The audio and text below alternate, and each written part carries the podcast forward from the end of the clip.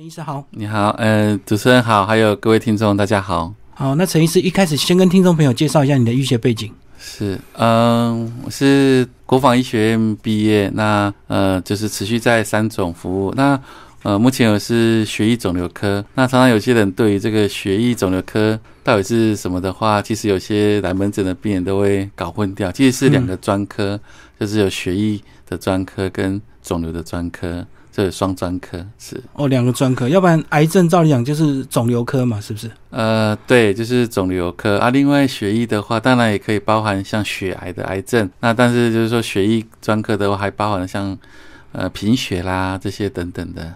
嗯嗯嗯。那我们这本书主要是介绍这个头颈癌哦，那是不是先帮我们把这个头颈癌的这个主要的范围先稍微介绍一下？是，呃，其实会针对这个头颈癌来。跟各位呃听众做一个介绍的话，其实也是目前国内的癌症的死亡前十名的癌别的话，其实头颈癌排名在第四到第五了哈，所以这样的一个人数也蛮多的。那所谓的头颈癌，当然它包含了就是，当然顾名思义就是头颈的部位。那原则上，呃分的部位的话，就是我们那个生门以上的话。那这一块都可以叫做头颈部的部分。嗯，那我们常会讲的口腔，口腔就是在我们这个软腭的前面这一块，包含了一些呃前面的舌头啦，这些脸颊啦、牙龈这些这部分都叫口腔。啊，往后面的话叫口咽。嗯，那在口咽的下面的话，就有一些下咽呐，啊之后到喉的部分。那如果往上的话，我们口腔的上面就有一个鼻腔。嗯嗯，所以。像有些在这边产生癌症的，像鼻窦、鼻腔或者鼻腔的炎、鼻腔癌，那或者说往后面的话，像鼻炎啊，所以这些大概在这个部位的话，这样的一个头颈部的癌别，就是长在这边的肿瘤，就可以称为头颈癌的部分。是哦，所以顾名思义，就是脖子以上的。这个部位的癌症就叫头颈癌，就对。是是是。嗯嗯嗯。然后它相对其他身体的部位的癌症，它会不会比较容易发现？因为比如说这个口啊，或者是这个喉咙，我们比较常在使用，是不是有异状会比较容易发现吗？呃，对，就是我们肠胃比较早一点发现，但也因为就是说，我们觉得。有些症状觉得是理所当然，或是说，哎，觉得还好，所以反而就会去忽略到这样的一个问题。就是我们提早发现，可是我们误会成是别的状况，就对。呃，对，就像，就像有时候我们呃，举个例，就是说，像喝太烫的，或是比较麻辣东西这种烫，然后哎，黏膜破裂了。当然，我们正常修复功能。呃，一周或者几天之后，其实就会修复。那如果说就是哎，反复、反复、反复，因为反复、反复的话，细胞哎被破坏、修复、破坏、修复，中间只要有一个变化的话，就可能有机会变成那个癌化的部分。是，嗯嗯嗯，对。所以有时候我们这个发现了之后，我们会误以为是别的状况，比如说像喉咙，我们就以为是喉咙痛，可能就是感冒。对。可是可能它是喉癌的警讯，也不一定。对对对对，就是说，常常我们就是通常我们就是像我们所熟知的感冒啦，或是一些局部的一些咽喉发炎啊，通常我们通常一周两周大概就会改善。但是如果说像长时间一直都没有改善，那可能就要去呃去给耳鼻喉科医师他们检验的话，他们可以用内视镜就可以看到里面黏膜看有没有一些问题，或者声音沙哑。哎，我们可能感冒，哎，沙哑一段时间，一两周没有好，长时间一直沙哑，这样就要去看一下，哎，声门、声带那边有没有什么问题？嗯，是哦，所以我们来评断，主要就是以这个时间长短，对不对？如果是这个三天、五天或一个礼拜好了，那就当然是其他的症状；如果是一两个礼拜甚至更长的话，那就一定是身体有异状了。呃，对，因为我们口腔黏膜的修复能力或下咽这边修复能力，黏膜的修复能力都蛮快的。一般一周两周应该都应该会好。好，那陈医师也帮我们讲一些警讯好不好？除了我们这个比较容易的发现的这个口腔破洞啦，或者是喉咙痛，还有哪一些可能也是呃头颈癌的一个警讯？是，那其实像我们常见的像在口腔口腔癌的部分的话，就是我们口腔里面如果有发现有一些像呃有些溃疡，哎。长时间没有改善，那另外或者说口腔有一些白斑啊，或是一些红斑啊，这些可能呃，就是可能就要特别去注意，哎，有没有可能因为这个斑点如果持续的话，是不是有些癌化的一些可能性？嗯，那另外就是，当然就是说，如果我们头颈部这边有摸到一些淋巴结肿大的话，当然也要特别注意这样子。就是像硬块就对。呃，对，就是我们就是说，可能常常摸到脖子的两侧啦，会有摸到一些，也许可能就是淋巴结肿大，或是说有摸到一些肿块，那可能就要特别注意。当然，呃，也有可能就是说淋淋巴结发炎、感染这些都有可能。但是就是说，一旦有肿起来，就要特别注意。那一般是都会痛还是不会痛？一般呃，假设我们呃，就是脖子的这些肿块，一般如果是肿瘤类的，一般是比较硬一点，然后比较不会痛，嗯，然后哎，好像蛮硬的，然后比较跟下面的组织连的比较紧，比较固定这样子。是，它如果是一般发炎感染的话，一般会比较红肿热痛的一些现象，它可能碰哎会痛啊这些，或者是肿痛。哦，这种可能会比较像是感染性或发炎性的是，嗯嗯嗯，对，所以两种情况都有可能，就对，哎，对对对，是，嗯嗯，好，那我们刚刚先从这个口腔癌来讲啊，口腔癌这个刚在书里面有提到说，口腔癌这个呃有三个非常重要的因素一定要戒，对不对？就是抽烟、喝酒、吃槟榔这样子，对对是。那这个吃槟榔我们现在都比较能够理解，因为它会就要造成口腔的一个纤维化。那喝酒到底跟口腔有什么关系？其实也是，就像喝酒，它喝下去的时候会有一些像，呃，像有些比较烈的酒，它像我们对黏膜就是一个刺激，嗯，所以说其实很多刚刚讲到的，我们正常的细胞为什么变成不正常的，很多是来自于就是反复的发炎，然后好了，发炎好了，发炎好了，啊，中间。只要这个修复的过程当中，有些细胞的变化，它就有可能会变成不好的去。所以就跟吃槟榔一样，槟榔它有那个纤维，一直磨着我们的脸颊，磨磨磨磨，它可能慢慢就会产生一些纤维化掉啊，这样子。哦，所以刚刚讲喝酒，就是如果比较烈的酒，它就在进入这个呃我们的这个食道之前，就是会先灼伤我们的口腔嘛。对，是，所以所以喝酒其实常常不只是呃刚。主持人提到没错，就是说喝酒，它经过的地方其实都有影响，像口腔啦、食道的癌别这些都会有些影响。哎，那可是有些人会不会说，那我喝的如果是淡一点，喝喝的是啤酒，是不是就对口腔伤害小一点？原则上，我们讲的抽烟喝酒吃槟榔，常常可能对这个酒的部分都会着重在可能是比较像酗酒的部分，然后就是可能哇每天。一周一定要多喝几次这一种啊。如果说我们是交金草这种呃少量的，我想应该不至于会这么厉害哦。就是要长期的对。对，所以像有些常报章杂志也提到，就是说，哎，少量的像红酒啦等等的，对身体的一些血液循环有一些帮助啊。我想的是适量少量应该。它都还是有一些帮助啊，就是量已经够多了，这样子是。对啊，就算你这个酗酒的话，其实就算你口腔躲得过，可是你的胃跟肝也可能会有问题嘛。对对 对。所以还是有别的癌在等你，如果你过量的话。对对，这个酒的部分也的确是这样子。嗯。那也同理可证，像那个抽烟也是，常常有些病友他们会觉得说：“哎，我抽烟应该只是得到肺癌呀。”对对对。因为他那个烟会。一样的，经过食道也可能会产生食道癌、胃癌，然后往下这些都会，然后肝癌这些都会有影响。那还有这些抽烟那个烟到血管里面去的，会产生血管的收缩、硬化，所以影响的层面也都是蛮。蛮多的，嗯嗯，哎，对。我想到去年我们那个严凯泰那个名人也是因为这个食道癌，食道癌，那食道癌他好像也是过去因为年轻抽烟的关系嘛，呃，对，所以我们在其实，在头颈癌这部分的话，有一个就是在下咽或是喉癌这个地方，一旦有咽喉或是喉癌这边的肿瘤的话，那其实也要特别，一般我们都会建议一定要做个那个胃镜、食道镜，因为。在下咽跟咽喉这个地方产生的癌别，有时候同时会合并这个食道肿瘤。对，就是两个都是暴露在同样的危险因子，所以有时候食道癌也会合并这个口腔的肿瘤这样子。那因为它的位置比较深，所以我们没有办法自己用摸的去检测，说看看有没有硬块，对不对？对对对，所以如果是比较像下咽或喉的话，产生了就是说我们哎吞东西就觉得。卡卡的，有东西好像下不去那种感觉。那第二个就是会有一些声音沙哑，对，这些可能就是在这个部位它比较会产生的一些症状。嗯，是，这是可能特别注意的。好，那如果我们注意到有这些状况，我们去挂号是耳鼻喉科吗？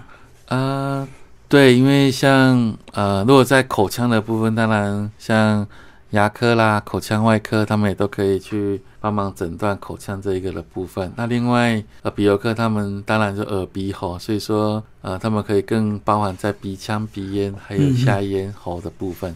是，嗯，然后在书里有讲到这个头颈癌的部分，其实如果早期发现，治愈率都很高。那如果比较晚的话，它就比较危险嘛。呃，对，其实像如果早期，一般我们讲简单讲那种癌症的早期跟晚期，早期就是可能一二期，啊，晚期就三四期。早期的话，原则上。呃，都是外科的手术把它切除掉就好了。对，那或者说辅助一些电疗，这样就好，也都不一定要用上化疗的部分。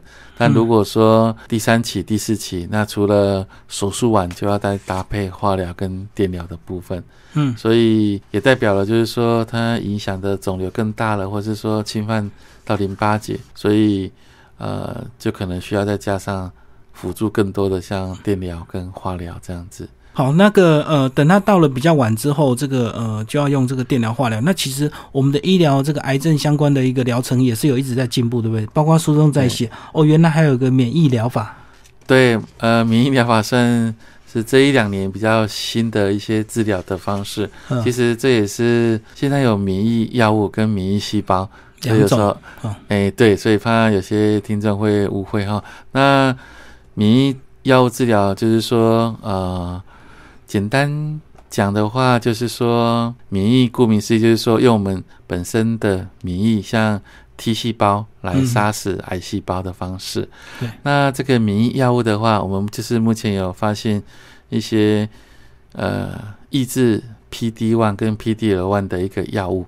那这两个在干嘛的？就是说我们 T 细胞，T 细胞上面有一个 PD one 啊，肿瘤细胞它有一个 PDL one 啊，它。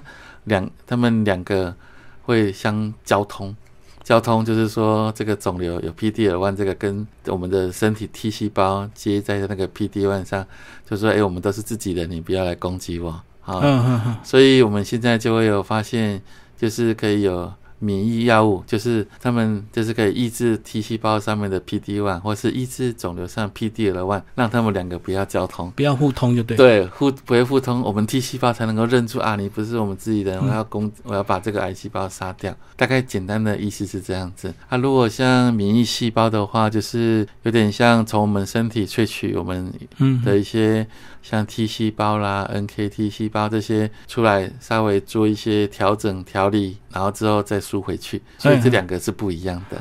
哦，不一样，但是功能一样就对。功能目前也没有那么，目前功能的话，还是免疫药物它的在实证医学上还是比较强的。啊，免疫细胞当然就。目前有一些临床试验正在进行，不过比较证实有效的是免疫药物的部分。等于是药物是比较目前发展比较快，就对。对对对。那那个免疫细胞就是还要去过一些人体的这个实验。对，可能还要再更多的治疗。所以，呃，这个免疫药物治疗，当然它主要针对是在我们头颈癌已经后面。比较后现象转移复发，然后用一些铂金的药物效果无效的时候来使用的，所以今年的四月份健保局有通过在免疫用在头颈癌上，嗯嗯，对，所以的确也呃加会很多一些头颈癌的比较晚期或者转移复发的的一些病友，不过健保给付它还是有一些规定就是啦，哈，嗯哦，所以这样讲的话，其实癌症并不可怕，对不对？只要你及早发现，赶快治疗就好了，就是怕拖太久嘛。哎，对，其实就是，所以常常门诊会看到，就是说，哎，奇怪，肿瘤已经长这么大，现怎么现在才来就诊？哦，那不可能说他之前不知道啊，他根本有时候他就觉得啊，不管他，不理他。那这样子的话，其实当肿瘤更大的时候，就会有一个风险，它可能会转移出去到云端去。所以如果在小一点的时候，其实。呃外科只要把手术切除，其实愈后都蛮好的。所以医师在临床上应该也有看到很多人，这个其实他早就发现，只是他可能因为忙于工作，他就觉得说拼命赚钱比较重要，这样。的确是这样子，所以所以才说，其实像现在那个政府也有提供很多的，像有一些抽烟呐，或是。喝酒的病友，他们现在有一些提供一些口腔的筛检啊，这也都是让我们可以提早去筛检出比较早期，哎，这样早期就可以早点治疗。那其实我在看这本书啊，除了前面这个警讯跟医疗算是比较积极作为积极治疗的部分，但是我们陈医师后面又写了一篇叫安宁篇哦，这个等于是当你这个面对癌症已经治疗慢慢到一个瓶颈。呃，就是说病人跟家属的一个准备。那陈医师，为什么你想要写这一篇？因为或许很多医疗书不太会写到后端这一篇，因为有些病患可能看到这篇就会心灰意冷。是对，的确，主持人讲的这个部分，那。因为其实像像安宁在推广的，我们就是一个全人、全程、全队，还有全社区的一些照护哈。就五全了哈。对，五全。那其实其实应该就是说，他从癌症的产生一开始，然后真的到后面，真的就是说，我们当然希望病人可以改善，但是就是说，肿瘤有时候它还是有反复的复发啦，或到处转移。那当然，病人他还是愿意接受积极的治疗。但是如果当病人积极的接受治疗，它的好处带给他的可能跟痛苦的比例一样。对，如果坏处带给他比得到的好处还多，那我们其实应该不应该让他再去接受？哇，我再给他打很强的化疗，结果让他身体更受不了哈。我想还是要考量到他的一些呃治疗带来的好处。如果远低于它的副作用的话，当时候我们还是要试着去终止积极性的治疗。那这种积极治疗也不是放弃，而是说，呃，以改善它的一个症状为主要的一些治疗的目标啊，至少不要让它太痛苦啦或不舒服这样子。哦，所以那目标已经有点不一样，就是让他这个现况比较舒缓、比较舒服，而不是说这个能够让他康复或者是让他延长寿命，因为可能到后端已经。有点这个，呃，没有办法再多做一些积极的作为，对不对？而且可能越积极，病人越痛苦。对，其实当然就是还是希望病友他们可以很好的改善，但是呃，总是还是会有一些转移复发产生。嗯，那其实，在治疗的过程当中，家人或病人本身，他们在一路走来，真的如果说在反复的一些复发，是都会看到病人在治疗过程中真的很辛苦。那真的，如果治疗反应效果没那么好的话，其实家人也大概都会希望不要，嗯，不要让他太辛苦、太太痛苦这样子。啊，病人本身也会希望，就是说不要再让他那么辛苦跟痛苦，大概大概是这样子。不过我在想，陈医师会写安宁片，应该自己呃，你自己也在临床上看到很多例子，对不对？你才会去思考说，其实呃，有时候这个呃，让病人好好的走。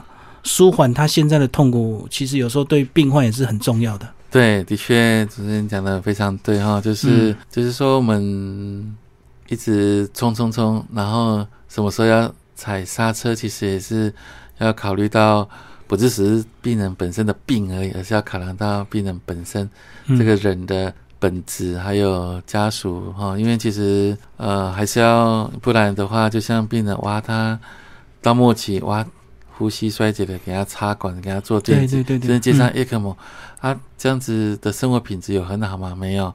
那而且从开始插管之后或电击之后，后面的延续的这段的时间，可能带给他的都是痛苦的。对对对。对，所以现在其实呃，我们中华民国这个台湾的安宁的推广，其实是很很好的哈，像是对，是全球排名第六名。像我们那个安宁环的医疗。条例的话，就是亚洲都是第一个成立这样的一个条例的哈。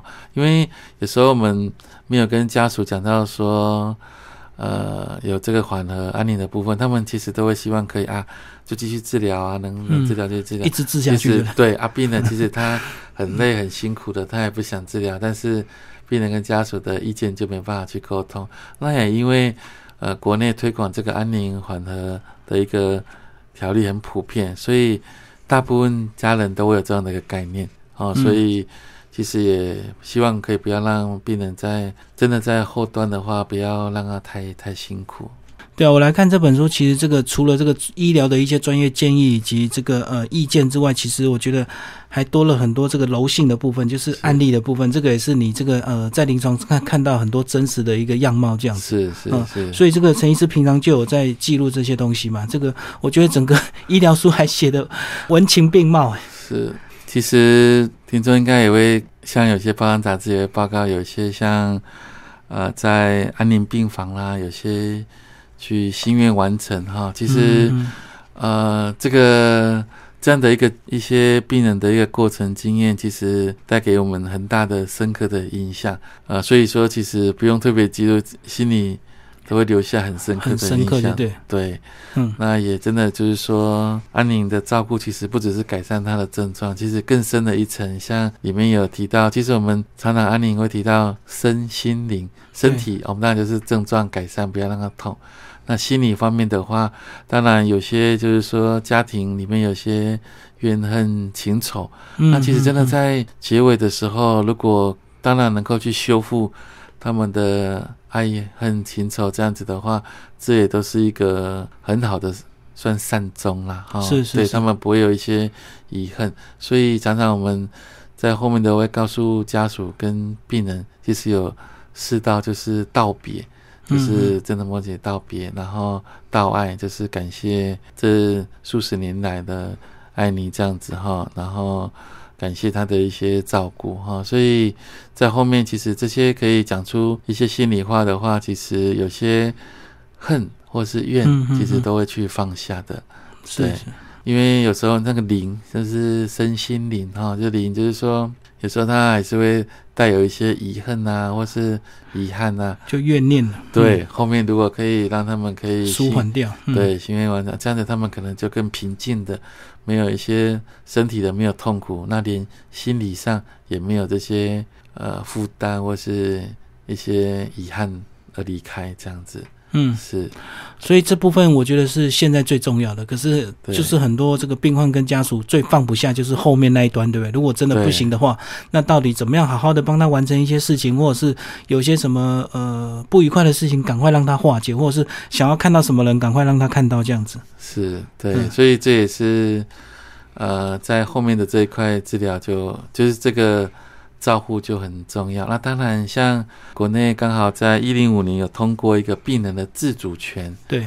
那一零八年就刚好，呃，就是今年一月开始，就是可以去执行病人的自主，因为会有这个自主权的一些想法，觉得很好。因为常常就是说，呃，像我们刚刚讲到病人，如果他在娃末期呼吸衰竭的，我到底要不要给他插管？对。我们家属站在家属的角色哦，像《天下杂志》有做一个问卷哈，就是如果呃我们刚好就是可能受伤了，或医生跟你讲说救起来，你会变成植物人。嗯，如果是我们自己的话，九成以上说啊，那不要救我了。但是如果是家属，那医生跟我们讲说，哎，我们这样认真救他救起来，可能会变植物人，那还是会救吗？七成可能不要，但是还是有三成以上还是希望可以对，因为我真的要把它放弃了吗？我真的要放他走了吗？或者说我这样子是不是很不孝？其实，所以让病人自己做决定。哦，现在那个病人自主权就是说，我在什么什么情况之下。我不要插管，不要做什么，哎，让他自己决定。这样子的家属，其实他没有很大的心情上的一些压力。对他变成说是病人自己决定的，那家属就不用背负的一些道德的压力，说好像不救就不孝嘛。对，他救了又怕这个未来变植物人，这个医疗负担很重，这样。对，哎，其实又让他病人辛苦而已。对，所以这样子我们就可以很好的跟。这样讲，哎，其实你看他前面就自己有想过这个议题，对，所以他自己做了决定。我们原则上当然是照着他的心愿或者他原来的意思来做这样的一个决定。所以这个病人自主法其实不是只有病人要决定，是我们在健康的时候我们就应该先了解、先决定，对不对？因为等你这个生病，搞不好你已经意识不清了，你就没有办法做决定了。对，没错。所以现在现在一月开始，应该各医学中心至少都有开立这个。病人自主权法的一个咨询的门诊，嗯，啊，还也可以，也可以签署这样的一个一个部分来，就是病人自主让他自己来做决定。自己先决定，不要让把这个负担压在这个家属身上。对对对对，嗯是最后，陈医师帮我们做这本书的一个总结好吗？我们讲到头颈癌哦，那刚刚有讲到一些征兆，可能都是吃什么东西呀、或者是吸入什么东西造成。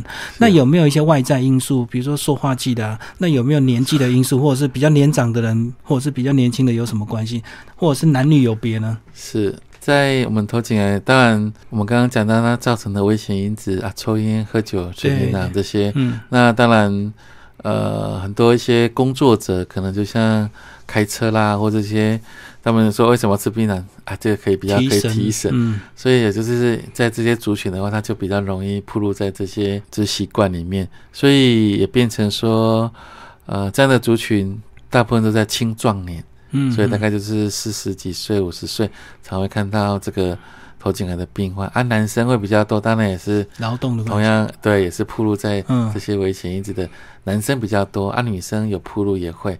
那当然有些病人有说，哎、我都没有抽烟喝酒吃槟榔，怎么还是得了头颈癌哈？所以我刚刚讲到了，像饮食习惯，好像可能太太烫了，一直反复的啊。哦第二个，我们牙齿一直顶到我们的颊黏膜，一直刺激，一直刺激，发炎好了，发炎好了，这样一直反复戳它，对，这样子也会，我刚刚讲的反复反复，细胞就有可能会癌化，所以这些都有可能会去产生。所以男生族群是比女生多啊，当然也都是暴露在抽烟喝酒、吃槟榔上，毕竟男生还是比较多一点，啊，年龄大概都是在四五十岁，青壮期。对，所以这个青壮期很严重，因为他可能都是家庭的经济来源，所以他如果一生病了，可能经济一下子都会受困顿。嗯，对，嗯。所以真的这个这个影响的家庭就会蛮蛮广泛的，是。嗯。啊，尤其像现在十大癌里面，它都排名在第五，所以也代表这个族群真的是比较多的，而且慢慢有在增加的趋势。嗯是嗯嗯。不过对于这个呃运动啦，或者是这个早睡早起，应该也是有间接的关系，对不对？因为只要你这个身体不好，好像免疫力一差，反正什么 癌都会来找你啊。对，刚好陈杰主任提到这个，呃，很多癌症病友都会问到说，那我哎现在治疗好了之后，我要如何调养？对，其实真的就是常常每次查房都会问病友说，哎，吃的好吗？或是睡得饱不饱？这些都会影响到我们的免疫力。好、那免疫力好的话，其实对肿瘤它就是一个抑制了。哦，对，嗯对啊，其实就像我们你看刚刚好提到最新的一些两样的治疗，像免疫药物治疗、免疫细胞治疗，嗯，当然也都是要借助我们的免疫力，所以我们自己免疫力把它保养好，像运动啦、早睡早起这些睡眠充足，这些免疫力好的话，其实对肿瘤就是一个很好的一个压抑跟控制。其实肿瘤看到我们那个比较健全的一个免疫的话，其实它想要冒起来也比较难冒起来。像我们头颈癌里面有特别提到有一个鼻咽癌。嗯鼻咽癌更不是抽烟、喝酒、吃槟榔去产生的，而说更多来自于就是我们的免疫力下降去产生，因为它跟有一个 EBV 病毒有关系。这个我们每个人身上都有，所以当然我们免疫力它就可能冒起来。哦，所以只是平常被压着就对。对，因为冒不出来我们免疫力好，它也对，嗯因为我们每个人，因为亚洲族群大概很多人在小时候都会暴露，都感染过，但是就是说我们免疫力好，它不会冒起来啊、嗯所以每个人身上都有抗体，所以常常哎，这个鼻咽癌的话，好发族群可能就是在像有些在很比较年轻，像学生呐、或是一些工作压力大的这些族群。哦所以他也不是抽烟喝酒吃槟榔，而是像压力大、哦，睡眠不好这些等等，所以才会诶鼻咽癌二十几岁、三十岁、四十岁，诶怎么这些这么多的一些族群都在这个地方？嗯哦，这些就跟免疫力就真的就很重要。哦，所以不是我们想到这个鼻子的器官，我们就以为是一定吸到脏空气就才会造成鼻咽癌这样，反而是因为免疫力的关系。对，我觉得免疫力是更更更主要的。对，所以刚好病人会问说：“诶那我好了，可以做什么改善？就是好好醒思你之前的工作啦，会不会压力太大？睡眠会不会不足？一定要在改变你的原来的生活模式，或是生活时间要去调整，不然，诶，你好了，又回到原来的之前习惯的模式，那一样又暴露在原来产生鼻咽癌的一个情况之下了。嗯，对，不过在临床上应该也看到蛮多这个病人，明明就已经有癌症现象，他还急着要出院，对不对？就是为了赶快回到工作岗位上，要赶快赚钱哦。应该蛮多很人真的都很辛苦，所以说只要能够及早让你不要得到这个状况，对，你就不需要去抢那一天两天那个黄金治疗期，非要去工作这样。对，的确是。所以说，我们应该呃保养在平常的时候，嗯，那还有就是说自己检查自己，如果有些异样，因为我们照个镜子就很容易嗯发现随时看口腔可嗯能的、啊太深的话，当然就可以借助一些像耳鼻喉科他们。即使我们真的有担心有一些口腔啦、黏膜没有改善，或是诶觉得脖子到底是淋巴结还是肿块不了解都没关系，就到医院来我们检查，这样子检查过期，大家就比较放心了。嗯嗯嗯，今天非常谢谢我们的三总陈家宏医师为大家介绍战胜头颈癌，然后这本书博士智库所出版。好，谢谢陈医师。谢谢主持人，谢谢各位听众，谢谢。